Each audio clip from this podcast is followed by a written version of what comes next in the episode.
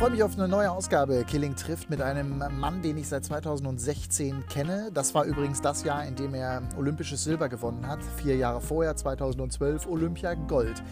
Er ist über viele Jahre Mitglied des Deutschland-Achters gewesen. Er ist Rudersportler und er ist nicht nur groß gewachsen und wahnsinnig kräftig, sondern auch vor allem wahnsinnig nett. Ich freue mich auf ein Gespräch mit Andreas Kuffner, der es geschafft hat, die sportliche Karriere umzumünzen in eine berufliche, erfolgreiche Karriere. Und das war nicht leicht. Dafür ist er sprichwörtlich auch durch ein tiefes Tal gegangen. Darüber sprechen wir über Sport, über Beruf und über die besonderen Herausforderungen, die man als junger Sportler hat. Andreas Kuffner, jetzt mein Gast bei Killing Trifft. Ich freue mich auf das Gespräch mit einem Olympiasieger. Andreas Kuffner ist bei mir. Hallo Andreas. Hallo Matthias, grüß dich. Oder Andi oder Kuffi, das musst du mir beantworten. Ich habe im Vorfeld darüber nachgedacht. Äh, ich glaube, ich habe sonst immer Andi zu dir gesagt. Wir haben uns ein paar Mal ja schon persönlich getroffen, was ich übrigens immer sehr genossen habe und immer tolle Gespräche geführt. Aber äh, jetzt zum ersten Mal sozusagen in Interviewform. Was soll ich sagen? Äh, du darfst gern bei Andi bleiben. Also äh, genau, entweder äh, sind, äh, sind die Freunde bei Kofi oder bei Andi ähm, und äh, Andreas, die Mühe machen sich die wenigsten. Das macht, das, das macht wahrscheinlich die Mama, wenn sie, wenn, sie, wenn sie böse ist oder böse war früher. Andreas! Ja, da war es auch einfach immer Andreas, das ist richtig. Also, aber egal ob, ob böse oder freundlich, ähm, in der Familie war das immer der Andreas und ist es auch immer noch, äh, aber bei Freunden ist es tatsächlich meistens Kofi oder, oder Andi. Oder Andi. Also, Schön, dass du dir die Zeit nimmst. Ich freue mich sehr auf ein spannendes Gespräch, weil bei dir ist es ja so, dass du, für mich sind zwei Dinge interessant. Zum einen die sportliche Karriere im berühmtesten Boot Deutschlands, zum anderen aber eben auch der Weg aus der Karriere in eine neue Karriere. Denn da hast du auch einen sehr spannenden Weg für dich gewählt. Da haben wir auch ein paar Mal schon privat drüber gesprochen und ähm, das würde ich gerne mal für meine Hörerinnen und Hörer einfach auch mal so ein bisschen aufarbeiten. Denn das ist ja als Leistungssportler nicht so leicht. Du bist zwar Weltmeister geworden, du bist Olympiasieger geworden im Deutschland-Achter, du hast aber nicht ausgesorgt finanziell. Leider, ne? Also nicht ganz ausgesorgt, genau. nee, äh, genau, so gar nicht. Und, ähm, ja, ja, alle also, denken ja, oh Gott, wenn, also, wenn, du Weltmeister wirst, dann ist, dann ja. ist finanziell alles super. Ja, ich meine, genau. Also das ist ja tatsächlich, es gibt ja auch so eine schöne Umfrage von der Deutschen Sporthilfe, die ja auch mal so die Bevölkerung gefragt haben, was sie denn glauben, dass die, Athlet, die deutschen Athleten so in den verschiedenen Sportarten so verdienen. Und die gehen halt auch wirklich davon aus, dass wir da sehr, sehr gute Verdiener sind. Und es ist eben nicht so. Ja? Also es, ist, äh, es sind eben Randsportarten und da ist es, äh, ist es auf jeden Fall finanziell eine große Herausforderung, äh, vor allem den Sport auch ausführen zu können. Und du brauchst da die Unterstützung der Familie, die brauchst die Unterstützung von der Deutschen Sporthilfe, von Sponsoren. Und das ist halt eine große Challenge, wenn du ähm, medial jetzt immer nur in alle vier Jahre so richtig im Fokus stehst äh, und dann auch noch bei einer Veranstaltung wie Olympischen Spielen, wo du ja die Sponsoren gar nicht so richtig präsentieren kannst, ja, also die individuellen. Und dementsprechend ist das schon eine große Challenge. Ähm, und äh, klar, im Nachgang ähm, macht das Ganze natürlich nicht leichter, wenn du das neue Leben startest mit einem gewissen Alter dann auch und äh, irgendwie, ähm, ich habe im Grunde auch nicht in die Rentenkasse eingezahlt in all den Jahren, ja, weil ich studiert habe neben dem Sport und da äh, kommen dann schon so erste Lücken auf, die man sich dann so richtig bewusst wird, wenn, wenn so die Karriere zu Ende ist. Du bist ja jetzt Anfang 30, also geboren, glaube ich, 1987, ne? Äh, wenn ich das richtig im Kopf habe, äh, das heißt 33 bist du, äh, stehst quasi am Anfang eines beruflichen Lebens, wie andere übrigens auch, die in der Form dann studieren und dann irgendwie anfangen, so mit Ende 20, Anfang 30, auch mit Mitte 20, das ist mir klar. Du hast dich für den Sport entschieden. Wann war für dich klar, ich will rudern? Ähm, das war tatsächlich, glaube ich, erst so mit 14, 15 klar. Ähm, also ich habe relativ spät mit dem Leistungssport Rudern angefangen. Ich habe vorher Tennis gespielt und äh, bin dann so in dieser Heimatstadt Vilshofen an der Donau äh, quasi dann so langsam zum Rudern gekommen. Äh, und äh, genau, und dann äh, bin ich da eigentlich so erstmal so reingewachsen, habe das ja neben der Schule gemacht, dann irgendwie das Studium angefangen und habe dann so ganz bewusst die Entscheidung getroffen, dass ich wirklich nochmal so äh, da sehr professionell reingehe, erst relativ spät. Also ich habe dann ein Semester, zwei Semester studiert in, in Bayern und habe dann gesagt, ähm, jetzt muss ich hier weg, ich muss hier, wenn ich den Sport nochmal intensiver folgen will, muss ich woanders hin und bin dann nach Berlin gezogen, habe mein Studium dort abgebrochen in Bayern und in Berlin fortgeführt. Und das war dann halt eben erst 2007, äh, als ich dann wirklich so äh, nochmal ganz bewusst äh, auch äh, mich für den, äh, ja, für den äh, olympischen äh, oder für die weitere Entwicklung dann entschieden habe, also diese, ja. Sehr spät. Also, ja. also gerade bei Olympiasiegern, Weltmeistern im Leistungssport hört man, hört man ja oft, ich habe mit vier angefangen, mit fünf, ja. mit sechs. Äh, bei dir eben dann ist deutlich später, vor allem dann erst mit Anfang 20 auch die Entscheidung getroffen, äh, überhaupt Leistungssport in Richtung Olympische Spiele zu machen. Du bist dann nach Berlin gegangen zum Berliner Ruderclub. Ich glaube, das ist einer der bekanntesten auch Ruderclubs in Deutschland, ja, richtig? Ja, genau. Also das ist schon, äh, also ich würde jetzt sagen, das ist der FC Bayern des äh, deutschen Rudersports.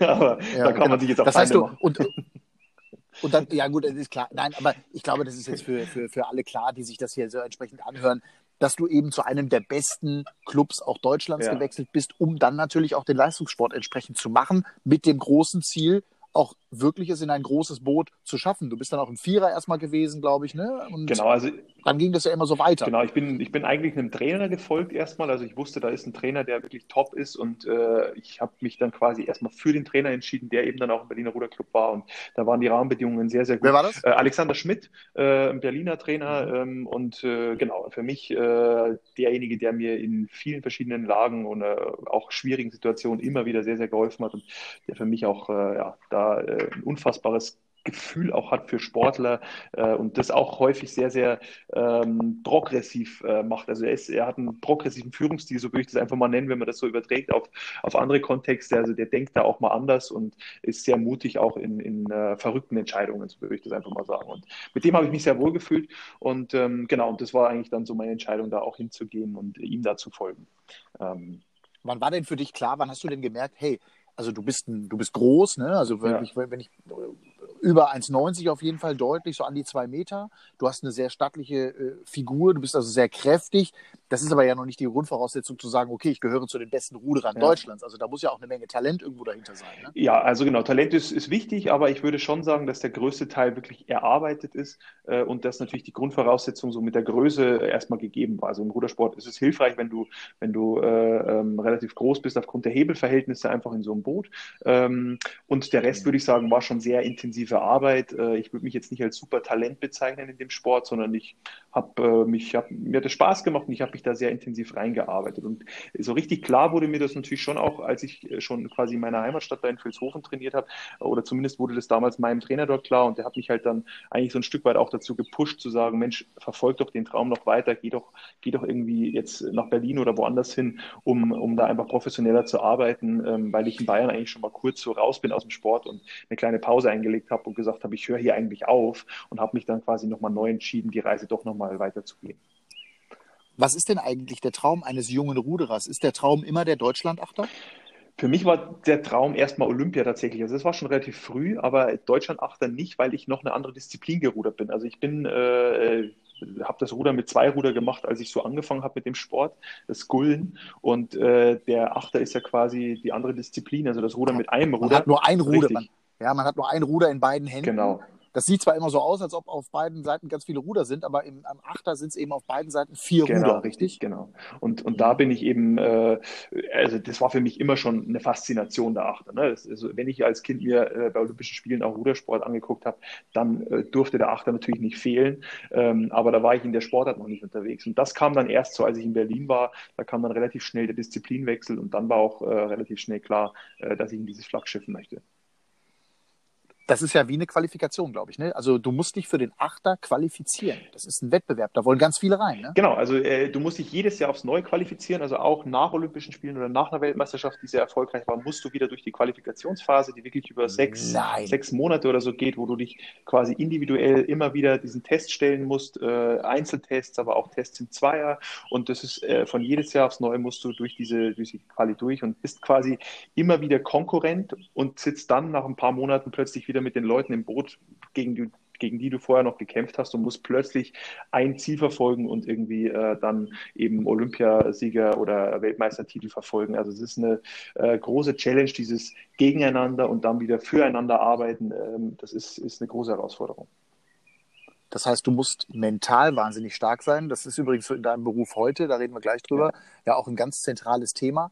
Aber diese mentale Stärke, zuerst gegeneinander zu kämpfen und dann auf einmal ein Team zu sein aus acht Leuten. Und ich glaube, gerade im Rudern, verbessere mich bitte, aber gerade im Rudern ist dieses Team-Ding so unfassbar wichtig, mhm. weil das sind ja Nuancen, die über Sieg und Niederlage entscheiden, nämlich Nuancen im Sinne von funktionieren wir als Team und rudern wir gleichmäßig oder nicht? Ja. Ja, absolut. Also genau, und da, da brauchst du natürlich die mentale Stärke, weil du, äh, weil du einfach genau weißt, jeder, der da jetzt in diesem Trainingslager mit dabei ist, du bist mit 24 Leuten in diesen Trainingslagern unterwegs oder auch so in Dortmund am Stützpunkt, wo wir trainiert haben.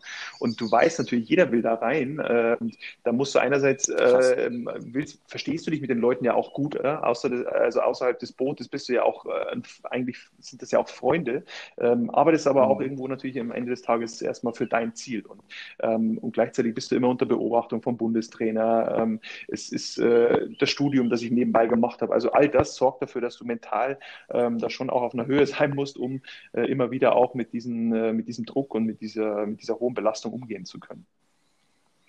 Die Erfolge sind wirklich unglaublich. Also London 2012 Gold, Rio de Janeiro 2016 Silber, Weltmeisterschaften Gold 2011, Silber 2014. Du bist vom Bundespräsidenten mit, mit glaube mit einigen Kollegen auch ausgezeichnet worden mit dem silbernen Lorbeerblatt. Ja. Das ist so die höchste Auszeichnung, die man im deutschen Sport erreichen kann. Das ist, glaube ich, auch eine ganz besondere Ehre. Und trotzdem machst du diesen Sport auf diesem Niveau und beendest die Karriere und musst dir genau überlegen, was ich jetzt mache. Was läuft in Deutschland falsch, dass unsere Sportlerinnen und Sportler nicht auf die Art und Weise geehrt werden, also sprich finanziell auch ausgestattet werden, dass sie sich komplett und zwar ohne Sorgen auf ihren Sport konzentrieren können. Ja, das ist eine große Frage. Also ich, äh, ich bin ja, ich bin ja, und das war wahrscheinlich auch dem geschuldet, dass du da so denken musst, äh, da eher grundsätzlich schon auch so positiv eingestellt, was die ganze Situation angeht. Aber wenn du dich jeden Tag damit beschäftigst, was da alles falsch läuft und dich darüber ärgerst, dann bist du in dem Sport auch einfach, kannst du nicht erfolgreich sein und kannst da auch, äh, auch, keine Ruhe reinbringen. Ich meine, äh, ja. eindeutig, ja, es, es, könnte mehr Unterstützung in vielen Bereichen geben. Gleichzeitig gibt es äh, Stiftungen wie die Deutsche Sporthilfe, die ähm, extrem äh, arbeitet für die Sportler. Also und jetzt, so nachdem ich die Karriere beendet habe, leider zu meiner Zeit noch nicht, gibt es ja jetzt auch die Unterstützung, dass du quasi in die Rentenkasse einzahlst als Sportler und da unterstützt wirst. Also es wird da ganz viel gemacht. Ähm, aber man muss natürlich schon sagen, dass wenn es so eine deutsche Sporthilfe nicht geben würde, dann würde es aktuell auch keiner machen, der, der, der in diesem mhm. System auch für die Sportler so kämpft. Und ähm, da läuft dann in Deutschland schon natürlich wieder was falsch, dass man da nicht äh, auch äh, früher ansetzt eigentlich und die Sportler ähm, äh, gerade in solchen wichtigen Bausteinen, ne, wie so eine Rentenkasse, das wird mir alles erst jetzt bewusst, äh, was da alles ja. auch verloren geht, dass man sich um solche Dinge nicht schon auch früher kümmern kann und die Sportler da nicht unterstützt. Ähm, das ist sicherlich ein großes Thema. Aber wie gesagt, es sind, äh, es sind dann eben auch Institutionen äh, da dran ähm, und es ist, ähm, ja, äh, ich, ich bin da immer, ich, ich, ich will immer nicht in dieses Jammern reinkommen, weil es am Ende nicht weiterhilft, aber ich bin ganz bei dir, man muss, muss da weiter dranbleiben und äh, da, ist, äh, da ist die deutsche Sporthilfe, glaube ich, äh, ganz oben auf. Ja, da möchte ich auch ein Loblied versingen. Ich arbeite selber oft ehrenamtlich für die Deutsche Sporthilfe ja. und bin mit denen seit vielen, vielen Jahren in Kontakt. Also das, was, also als Moderator bin ich dann für die unterwegs ja. und mache irgendwelche Sportevents. Das ist eine Riesenarbeit. Und ohne die Deutsche Sporthilfe, da wären ganz viele Sportlerinnen und Sportler in Deutschland echt in den Allerwertesten gekniffen, absolut. wenn ich das so sagen darf. Ja, also absolut. das ist ja tatsächlich eine Grundsicherung, die da irgendwie stattfindet im kleinen Rahmen. Ohne die würde es für die meisten ja überhaupt nicht funktionieren. Ja. Das Bild, was halt in der Öffentlichkeit von den ganz großen deutschen Sportlern da ist, ist eben nicht der Fußball, sind eben nicht die Millionäre, sondern die denken, da denken ganz viele, okay, das Leben als Leistungssportler, ein super entspanntes Leben. Das Gegenteil ist der Fall. Harte Arbeit, kaum medialer Fokus, außer alle vier Jahre zu Olympischen Spielen. Dann übrigens aber auch, und das ist in deiner Sportart ganz spannend, finde ich, den Deutschland-Achter kennt jeder. Mhm. Aber wenn du mal draußen auf der, Sprache, äh, auf der Straße fragst, wer sitzt eigentlich im Deutschland-Achter, prophezeie ich, dass 99,5 Prozent keinen Namen nennen können. Ja. Woran liegt das? Das ist spannend. Ja, also ich meine, einerseits liegt es natürlich schon auch daran, dass wir jedes Jahr durchwechseln. Ja, das, äh, was ich vorhin angesprochen habe, dass wir sehr, sehr viele äh, Qualiphasen immer wieder durchlaufen und die Mannschaft ja auch ständig mhm. wechselt. Und dann hast du natürlich eben nicht äh, den Fokus, dass du jedes Jahr irgendwie in einer großen äh, Medienpräsenz äh, jetzt präsentierst, wer sitzt denn jetzt hier wieder in Deutschland achter, ja, und du nicht äh, jeden ja. zweiten Tag von den Medien verfolgt wirst, dass, dass da jetzt eben, dass du dich gerade auf irgendwas vorbereitest und so weiter. Also dieser, dieser Fokus ist nicht da. Und ich würde aber auch, also manchmal, es ist auch ein bisschen selbstgeschuldet, würde ich sagen, wenn wir jetzt mal so selbstkritisch auch auf uns als Achter schauen, weil und ich bin aber dafür, dass es erstmal auch so bleibt. Ja, wir sind immer sehr leistungsfokussiert. Und wir haben zum Beispiel entschieden, dass wir bei den Olympischen Spielen 2012 kein einziges Interview geben bis zum Olympischen Finale. Und warum haben wir das gemacht? Weil wir absoluten Fokus auf dieses Rennen gelegt haben und gesagt haben, wenn wir da ein Interview mhm. geben, das macht unser Boot definitiv nicht schneller. Und damit haben wir uns natürlich aber auch äh, erstmal so, ne, da, damit vertust du dir natürlich medial auch Chancen, äh, jetzt sage ich mal, marketingtechnisch dich darzustellen. Aber aus meiner Sicht muss man sich manchmal entscheiden, ähm, worauf richte ich den Fokus und was ist eigentlich mein, mein Kernziel. Und wenn mein Kernziel ist, bekannt zu sein, dann war das sicherlich nicht der richtige Weg. Wenn dein Kernziel ist, Olympiagold zu gewinnen und deine Leistung zu 100 Prozent abzurufen, für die du Jahre gearbeitet hast, dann glaube ich, war es der richtige Weg. Und da, äh, glaube ich, braucht es oft so eine Balance, äh, die, die man natürlich finden muss, ja, weil auch das mediale Thema ist, ist wichtig. Ähm, aber dem ist es, glaube ich, auch so ein bisschen geschuldet. Sehr spannender Punkt, finde ich. Auch zu sagen, ich nehme sozusagen den eigenen Anspruch auch an ne, Bekanntheit, Fame, wie auch immer, lehne ich oder ich lehne mich zurück im Sinne von, das, das, das mache ich nicht, mhm. sondern ich fokussiere mich komplett auf den sportlichen Erfolg, was ja übrigens auch mit Verantwortung für eine ganze Truppe zu tun hat. Ja. Also wenn da einer ausschert bei acht Leuten, dann ist das Boot auch kaputt. Richtig. Ja. Ne? Also es müssen ja alle sozusagen an einem Strang ziehen. Die, die vorher Gegner waren in der Qualifikation, müssen dann mit allem Fokus an einem Strang ziehen. Das ist total spannend, weil du heute, und darüber reden wir gleich, weil du heute ja deinen Weg gehst und Unternehmen, Unternehmen berätst, als Keynote-Speaker unterwegs bist, darüber sprichst, aber das erzählst du mir gleich alles am besten oder auch unseren Hörerinnen und Hörern selber. Was kann man als Unternehmen auch von einem Sportler, Disziplin, Schweinehund überwinden und so weiter, auch lernen? Finde ich ganz spannend, was du da für einen Weg gegangen bist. Das Ganze besprechen wir in zehn Sekunden. Wunderbar.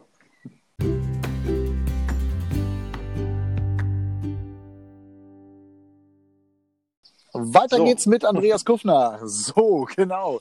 Ähm, ich, finde, ich finde das, was du gerade gesagt hast, total spannend und darüber würde ich gerne auch nochmal äh, ein kurzes Wort auch verlieren. Wenn du so fokussiert bist auf den Erfolg, auf dein Boot, auf dieses Miteinander, auf das große Ziel und du dich selber in deinem eigenen Marketing zurücknimmst, würdest du sagen, dass es zwar total toll ist, eine olympische Medaille zu gewinnen, aber durchaus auch Vorteile hat, nicht im medialen Fokus zu sein. Also sprich, dass du sogar zwei Fliegen mit einer Klappe schlägst, nämlich zum einen dem sportlichen Erfolg alles andere unterordnest und auf der anderen Seite es ja auch durchaus angenehm ist, auf der Straße nicht erkannt zu werden.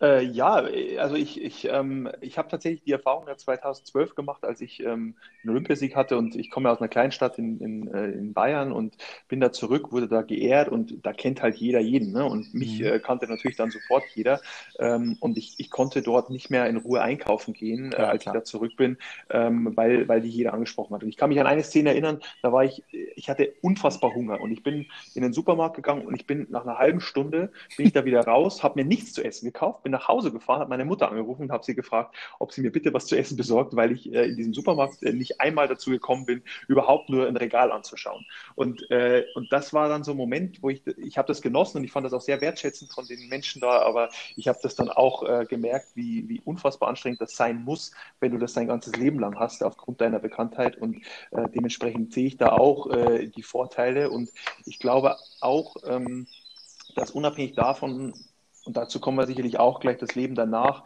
egal ob du jetzt so bekannt bist oder nicht, ähm, den Weg danach, den musst du gehen und da hast du, da hilft dir das nicht unbedingt jetzt sofort äh, unmittelbar, dass du bekannt bist oder nicht bekannt bist.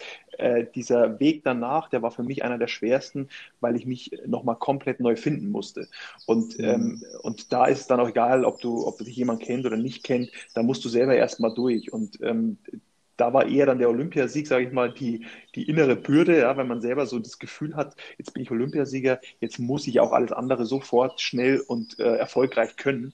Und äh, das ist halt nicht so und gleichzeitig baut man aber selber so einen Druck da auf. Und das hat mich äh, ganz schön zurückgeworfen, muss ich sagen.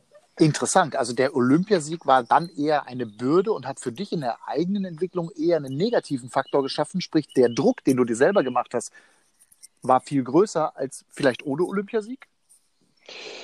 Ja, ich würde, also, also es war, es war für mich war das erstmal tatsächlich, irgendwann habe ich gemerkt, dass das auch, äh, dass das auch bedeutet, dass ich äh, bestimmte Muster ablegen muss. Ne? Also ich muss äh, verstehen, dass es, äh, dass ich auch was wert bin, wenn ich kein Olympiasieger bin. So, ne? Also, und wenn ich auch was wert bin, wenn ich mal keine gute Leistung bringe, weil du im Sport mhm. halt extrem äh, leistungsorientiert bist. Und immer dann, wenn du eine schlechte Leistung bringst, dann wirst du auch schlecht bewertet und dann fühlst du dich selber auch schlecht. Oder zumindest war das bei mir so. Und zu verstehen, dass ich auch ein guter Mensch bin und äh, in Gänze Spitze irgendwie vielleicht auch äh, mehr bin als nur so ein Athlet äh, und ein guter Mensch bin, wenn ich keine Leistung bringe oder mal schlechte Leistung bringe. Das musste ich tatsächlich erstmal so ein bisschen äh, neu erarbeiten und, ähm, und da habe ich intensiv dran gearbeitet. Das heißt, bist du in ein Loch gefallen, als du deine Karriere beendet hast? Äh, ja, ich bin äh, tatsächlich in äh, ein tiefes Loch gefallen. Ich habe äh, äh, hab, ähm, hab zwar relativ schnell auch mein, also ich habe Wirtschaftsingenieurwesen studiert und bin sehr schnell in den Job gegangen, weil ich glaubte, ich muss sofort das Richtige finden. Äh, und das war auch, habe da auch einiges gelernt, ähm, aber ich habe relativ schnell gemerkt, dass das überhaupt noch nicht meine Welt ist. Und ähm, ich, ich, hatte, ich hatte da echte Identitätsprobleme und hatte, hatte wirklich, ich habe nach außen hin da sehr stark reagiert und habe mich da auch, habe da versucht, so wenig Schwächen wie möglich zu zeigen, aber äh, zu Hause in den eigenen vier Wänden ging es mir teilweise echt nicht gut. Also ich hatte da tief, eine tiefe Krise und äh, habe hab mich äh, da in einem intensiven Weg nochmal neu finden müssen. Wie hat sich diese, ja. wie, wie hat sich, bevor wir über den Weg reden, wie hat sich die Krise geäußert? Ich, ähm, also äh, das war, ich wollte, wollte eigentlich teilweise gar nicht mehr raus. Äh, es war für mich einfach so äh, ein totales äh, Kleinmachen. Ich habe Selbstbewusstsein für mich auch äh, so verloren, würde ich sagen, in der Zeit. Hatte da einfach das Gefühl, ähm, ich, ich, ich werde das so nicht mehr schaffen. Ne? Ich weiß nicht, was da noch kommen soll. So. Also das war für mich, ähm, in, in, ja, ich meine, ich habe, kannst dir vorstellen, mit einer Partnerin, du bringst die Launen dann einfach nach Hause und, und das äh, sind halt dann teilweise nicht nur Launen gewesen, sondern ich war halt einfach da am Boden teilweise zerstört, so weil ich nicht wusste, was soll denn, was, was soll ich denn jetzt irgendwie nur in meinem Leben machen, obwohl ich einen sehr, sehr guten Studienabschluss hatte, ne, Masterabschluss, also ich war ja gut aufgestellt und das hörst du dann auch immer von außen, da sagen dann immer alle, naja, aber du hast doch alles und bist Olympiasieger und das hast du und so. Mhm. Und, und und das aber, das hat, erstmal konnten das nur wenige nachvollziehen, dass es darum nicht geht. Also es geht nicht um das, was du hast, so an Ausbildung oder an, an, äh, an Erfolg, sondern es geht erstmal darum, dass du so eine innere Zufriedenheit findest. Und das zu finden, das war die größte Herausforderung. Also das äh, war eine riesen, riesen Challenge. Ich war neulich in so einem Podcast von zwei Kollegen äh, zu Gast, die ein, ein, ein, der nennt sich äh, irgendwie Kultur, äh, Kulturpodcast. Und wir sind dann sehr schnell auch zum Thema äh, Erfolg auch gekommen und wie man mit Erfolg umgeht und so weiter und wie man überhaupt erfolgreich wird. Und da war für mich, und da habe ich dann habe ich so gedacht, naja, erfolgreich kannst du eigentlich nur dann werden, wenn du wirklich Spaß bei der Sache hast. Das ist Baustein mhm. 1. Und Baustein 2 ist, wenn du über die Grenze sprich gehst. Also wenn du dann weitermachst, wenn andere aufhören. Und wenn du diese ja. beiden Faktoren zusammen, zusammennimmst, dann kannst du du wirst es nicht automatisch, aber du hast gute Chancen, erfolgreich zu werden. Das heißt, bei dir ist ja genau das Umgekehrte passiert. Du hast keinen Spaß gehabt und damit war klar, du kannst gar nicht erfolgreich werden, richtig? Ja, also genau. Und, und also wusste, für dich? Für also dich? für mich, genau, und ich hatte für mich gar kein, also ich, ich ich hatte den Willen, erfolgreich zu sein, wusste aber gar nicht, was, wie ich Erfolg für mich definiere. Also das war, war glaube ich, das Urproblem, äh, erstmal für mich nochmal klar zu werden, was heißt denn jetzt eigentlich im neuen Leben für dich Karriere machen, äh, was heißt mhm. Erfolg äh, ja. sein, erfolgreich sein im neuen Leben. Und das habe ich, äh, habe ich erstmal auch wieder im Außen gesucht.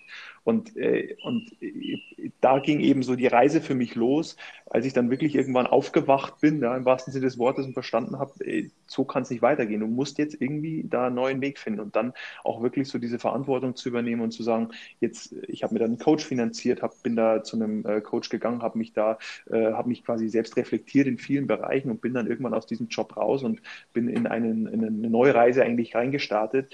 Äh, und das war nochmal mit intensiver Arbeit verbunden. Und ähm, das ist ja auch heute äh, abseits der Unternehmen, die du vorhin schon angesprochen hast, begleite ich ja jetzt seit diesem Jahr auch Sportler nach der Karriere zusammen mit einer weiteren äh, Kollegin im Coaching. Äh, und wir beide haben quasi jetzt so ein Workshop-Konzept entwickelt, wo wir genau diese Reise, die, die so wichtig ist, jetzt mit Sportlern äh, nach dem Sport machen, mit der Sporthilfe zusammen.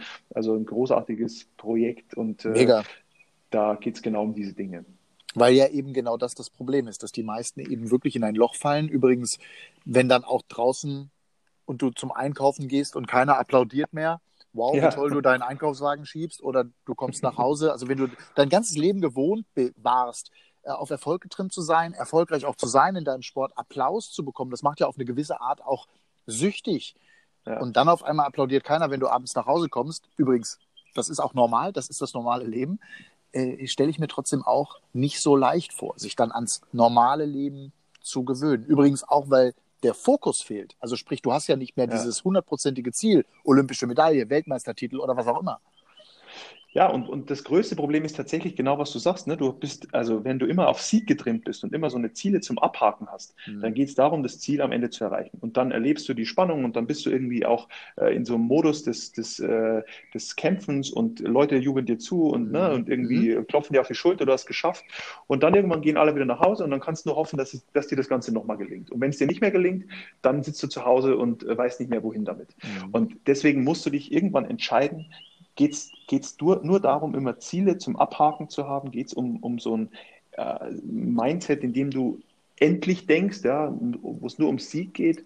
Äh, oder gehst du in ein in eines neues Denken rein, in dem es darum geht, ähm, unendlich zu denken und so, so einen Weg der Erfüllung auch irgendwie zu, zu finden und zu, äh, zu suchen und auf diese Reise zu gehen und auch bereit zu sein, so ein Ziel oder so, so einen Horizont zu haben, den du möglicherweise nie ganz erreichen wirst. Ähm, weil eines war klar, du kannst so ein Rennen gewinnen, aber du kannst das Leben nicht gewinnen.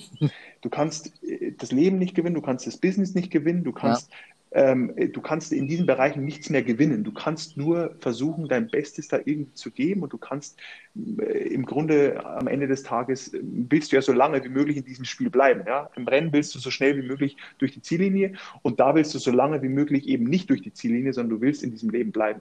Und das ist die große Herausforderung. Und dafür braucht es mehr als diese endlichen Ziele. So, und diese endlichen Ziele, beziehungsweise äh, natürlich deutlich mehr als diese endlichen Ziele, kannst du dir ja nur schaffen, wenn du auch wirklich mit Freude und Spaß das tust, was du heute tust. Nämlich unter anderem ja. auch, und das eint uns dann, auch wenn der, ich sag mal, die Aufgabe eine etwas andere ist, aber eben auf der Bühne zu stehen. Und du stehst heute mhm. auch auf Bühnen als Keynote-Speaker. Also du hast einen Vortrag für dich entwickelt, wenn ich das richtig verfolgt habe, via Instagram und so weiter und sprichst heute genau über diese Dinge, über Olympia, über die Faszination Goldmedaille, aber eben dann auch über den Weg sozusagen vom Olympiasieger hinein ins normale Berufsleben, über die Steps, die Herausforderungen.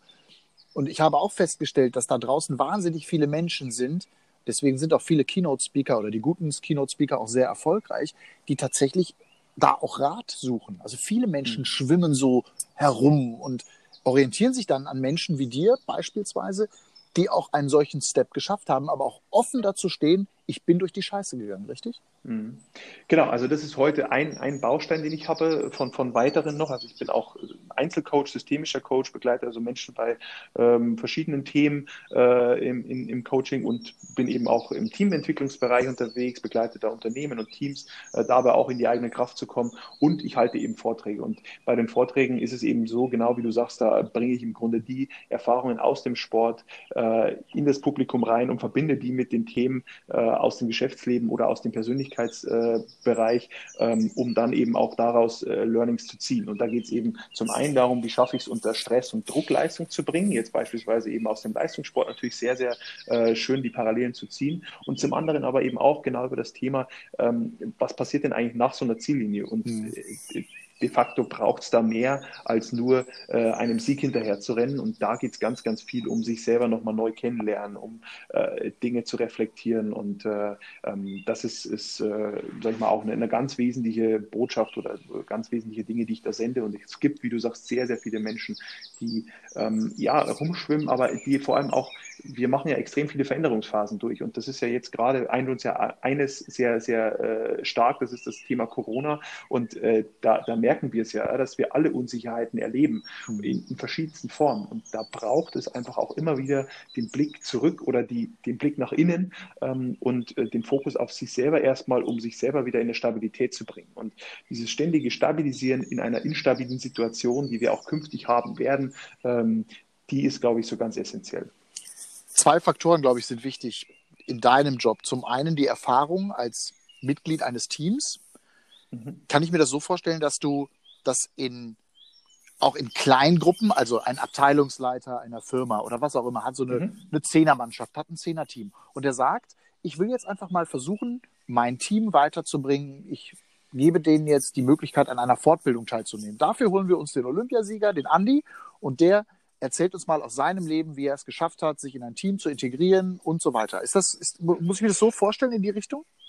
Genau, also es ist im Grunde aber eine Mischung. Also ich, erzähl, ich bringe Input rein, aber ich bin auch ganz viel in der Moderatorenphase. Das heißt, ich moderiere einen Workshop durch, ich baue ein Konzept vorher auf für dieses Team. Ich bin jetzt Beispielsweise Freitag war ich in der Eifel mit einem Management-Team, äh, drei Vorstände und äh, das Top-Management dazu, waren 15 Teammitglieder und mit denen ging es darum, äh, jetzt an der, an der äh, Teamentwicklung zu arbeiten. Das heißt, die hatten natürlich, die haben Konflikte im Team, die haben, mhm. Äh, brauchen natürlich erstmal auch eine klare Ausrichtung und die arbeiten wir gemeinsam. Ich erstelle ein Konzept vorher und komme dann mit diesem Konzept da an und bin im Grunde dafür verantwortlich, in diesem Workshop zu moderieren und durchzuarbeiten äh, und bringe dann natürlich immer wieder auch den Input aus dem Sport rein, um, sage ich mal, die richtigen Impulse aus dem Team herauszusenden. Und Punkt zwei ist natürlich dann deine Erfahrung als Olympiasieger, beziehungsweise auch die Erfahrung, die du eben gemacht hast, um auf der einen Seite, naja, erfolgsverwöhnt zu sein, um dann den Weg ins normale Leben irgendwie zu schaffen. Ja, das ist ja für viele Menschen, glaube ich, auch, und das ist ja auch das Geheimnis dann deines Erfolges heute in dem Beruf.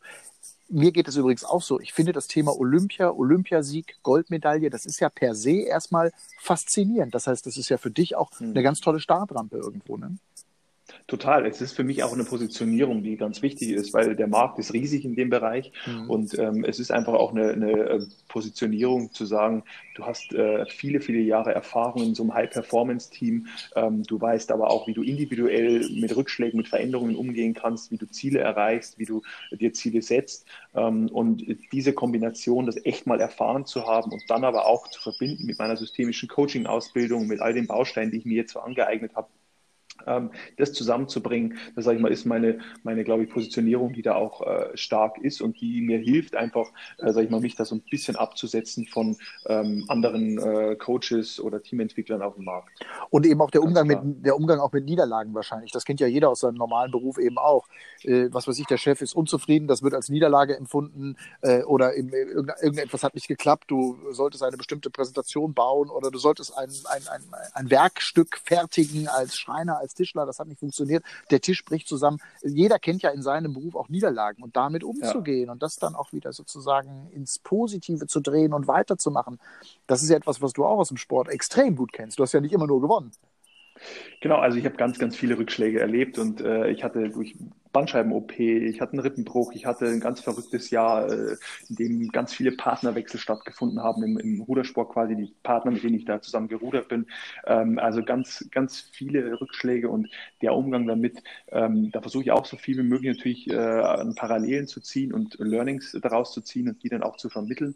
Ähm, und gleichzeitig bin ich beispielsweise auch äh, ausgebildeter Wingwave-Coach, das heißt, ich unterstütze oder be begleite Menschen auch bei, bei inneren Blockaden. Ne? Also wenn du zum Beispiel so eine Auftrittsthema hast oder wenn du äh, nervös bist vor so, einem, vor so einem Auftritt oder wenn du aber auch äh, grundsätzlich emotional irgendwie in irgendeiner Form blockiert bist, dann äh, gibt es da spannende Methoden, die ich mittlerweile einfach so in der Ausbildung gelernt habe, mit denen ich dann helfe, ähm, äh, bei den Menschen dann auch diese Blockaden zu lösen und wieder in so eine Leistungsfähigkeit zu kommen, ihr volles Potenzial wieder abrufen zu können. Und ähm, das ist, äh, ich bin da dauerhaft äh, und das wird auch immer so weitergehen, glaube ich, in der, in der eigenen Entwicklung, auch in dem Bereich und habe mir da mittlerweile, glaube ich, ein gutes Repertoire angeeignet, um genau das, was du da auch sagst, ähm, äh, bestmöglich machen zu können. Beeindruckt mich sehr. Denn auch hier ist ja ein System dahinter, nämlich auch sich auszubilden, sich weiterzubilden, in die eigene, ins eigene Wissen auch zu investieren. So eine Ausbildung wird Geld kosten. Also sprich, da sind ja auch ganz Zeitkosten, da sind ja ganz viele Faktoren, die da auch eine Rolle spielen. Aber ich, ich merke schon, du bist da sehr fokussiert, auch auf den hoffentlich maximalen Erfolg auf diesem neuen Lebensweg, richtig? Und du investierst. Was früher das Training war, ist jetzt das. Ja, absolut richtig. Also ich habe wirklich da also schon einmal ganz, ganz viel Geld reingesteckt. Sehr schönes Beispiel war jetzt, ich war vor zwei Wochen äh, wieder zu einer Weiterbildung äh, unterwegs und hatte kurz zuvor aber einen Auftrag, bei dem ich zwei Tage beim Kunden war und ähm, das Geld war im Grunde komplett wieder in die Weiterbildung dann auch investiert. Also äh, ich bin da schon, schon sehr bereit, auch viel zu investieren, finanziell, aber eben auch Zeit und, ähm, äh, und Energie und es ist aber einfach genau mein Herzensthema. Wir hatten das vorhin, wenn du da einen Spaß, eine Leidenschaft hast, dann bist du genau bereit dafür, das zu tun. Und, ähm, und ich mache da ganz viel, weil ich davon überzeugt bin. Also ich will eben nicht nur als Vortragsredner dastehen, der irgendwelche Stories erzählt, mhm. sondern mir ist eben die Nachhaltigkeit wichtig, äh, auch wirklich an echten Themen arbeiten zu können mit den Leuten. Weil am Ende des Tages sind diese Impulse sehr wertvoll, die helfen auch einen Einstieg zu finden und die helfen auch, ähm, die Menschen zu inspirieren, was ein ganz wesentlicher Baustein meiner Arbeit ist und was auch ein großer Wunsch von mir ist, die Menschen zu inspirieren. Aber es braucht eben mehr aus meiner Sicht und, und da bin ich bin ich sehr stark dabei, eben äh, äh, diese Fähigkeiten noch, noch weiter zu entwickeln, dass ich bei ganz individuellen Themen, egal welches Thema du jetzt für dich hast, ich dich da begleiten kann und für dich einfach ein Sparringspartner sein kann. Und, ähm, und das genauso im Team ja auch, wie wir es vorhin besprochen haben. Äh, das ist, ist im Grunde meine Mission und das, äh, dafür stehe ich heute und dafür äh, stecke ich ganz, ganz viel Zeit und Leidenschaft auch einfach rein. Man hört das total. Man hört das, wenn du davon erzählst. Also man hört dich mit der Stimme lachen. Das finde das find ich ganz toll. Und ich hoffe, der ein oder andere hört zu und ist möglicherweise sogar Leader eines Teams oder ist unterwegs und äh, in, in, dem Bereich und sagt, hey, ich könnte mir vorstellen, dass meine kleine Truppe da Bock drauf hat, mal von dir irgendetwas in diese Richtung zu hören. Allein das wäre schon für mich das größte Kompliment, wenn daraus was entsteht. Aber alleine es nur zu hören, glaube ich, macht vielen Menschen Freude, macht vielen Menschen Mut und eben auch zu wissen, okay, der hat zwar ganz oben auf dem Treppchen gestanden, der hat die Medaille umgehängt bekommen, der hat die Nationalhymne gehört und dann ist er in ein ganz, ganz tiefes Loch gefallen. Also nicht unmittelbar danach, aber dann irgendwie nach der sportlichen Karriere ja. und hat sich da wieder äh, rausgekämpft. Das, ja, das ist das Leben. Ne? Absolut, genau, das ist das Leben. Andi, ja. es ist eine große Freude, mit dir zu sprechen. Ich danke dir sehr für, für die Zeit. Ich weiß, eine, ich weiß, eine weitere Herausforderung steht vor dir des Jahres. Du wirst Papa. Richtig, genau. Und das äh, nicht gleich, nicht nur einmal, sondern gleich zweimal. Gleich Zwillinge. Also, also, aber von einer Frau, ne? Von einer, nee, genau, nee, schon klar, schon klar. Aber auch das ist ja, auch das ist ja die schönste, äh, wirklich, das ist, kann ich aus eigener Erfahrung sagen, die schönste Herausforderung, die auf einen zukommen kann. Ähm, auch dafür wünsche ich dir natürlich und deiner Frau wirklich von Herzen alles, alles Gute. Vielen Dank. Ich bin sehr glücklich über dieses Gespräch und freue mich, dass du hoffentlich auch den einen oder anderen Impuls auch geben konntest, an Menschen da draußen, die äh, vielleicht gerade auch schwimmen und überlegen, was mache ich denn eigentlich?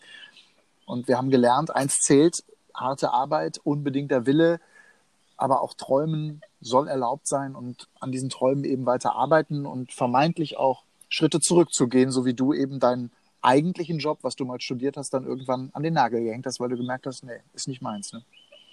Absolut, genau. Und ich glaube, du hast ja auch angesprochen, gerade ähm, diese Energie, diese Arbeit reinzustecken, Verantwortung zu übernehmen, die eigene Verantwortung zu übernehmen für, für diese Reise, die wir irgendwie alle gehen und äh, mit dem Wissen, dass es einfach immer eine Reise mhm. ist, ähm, glaube ich, ist schon ganz, ganz viel getan äh, und ist man auch bereit, dann solche Veränderungen äh, oder all das, was da kommt, immer wieder mit Leidenschaft und mit, mit Freude und Neugier auch einfach zu gehen. Ich finde das ganz wichtig, auch einfach selbst in Situationen, wo wir glauben, es ist sehr, sehr schwierig, eine Neugier reinzupacken und eine Freude mhm. reinzupacken und äh, dann äh, sehen die Dinge meistens ganz, ganz anders erstmal schon wieder aus einer ganz ja. anderen Perspektive aus und ähm, genau, und das äh, wünsche ich jedem Einzelnen hier. Ja. Übrigens auch einer der Gründe, warum ich diesen Podcast mache. Da gibt es keinerlei monetäres Interesse oder sonst irgendwas, sondern ich mache das einfach nur, weil es total Spaß macht und weil ich immer wieder auch Menschen, die ich schon seit vielen Jahren kenne, ähm, dann auch in solchen Gesprächen noch, noch mal anders kennenlerne und das mhm. dann auch für die Öffentlichkeit zu tun. Und das macht wirklich großen Spaß. Es ist einfach nur ein großer Spaß, auch mit dir zu sprechen. Und die letzten äh, 30 Minuten, 35 Minuten waren genau das. Dafür ja, von Herzen. Vielen Dank. Dank. Freut Super. mich sehr. Äh, mir hat es auch Spaß gemacht und äh, ja, mach weiter damit. mach ich. Andreas Kufner, vielen Dank. Vielen Dank, Matthias. Bis dann.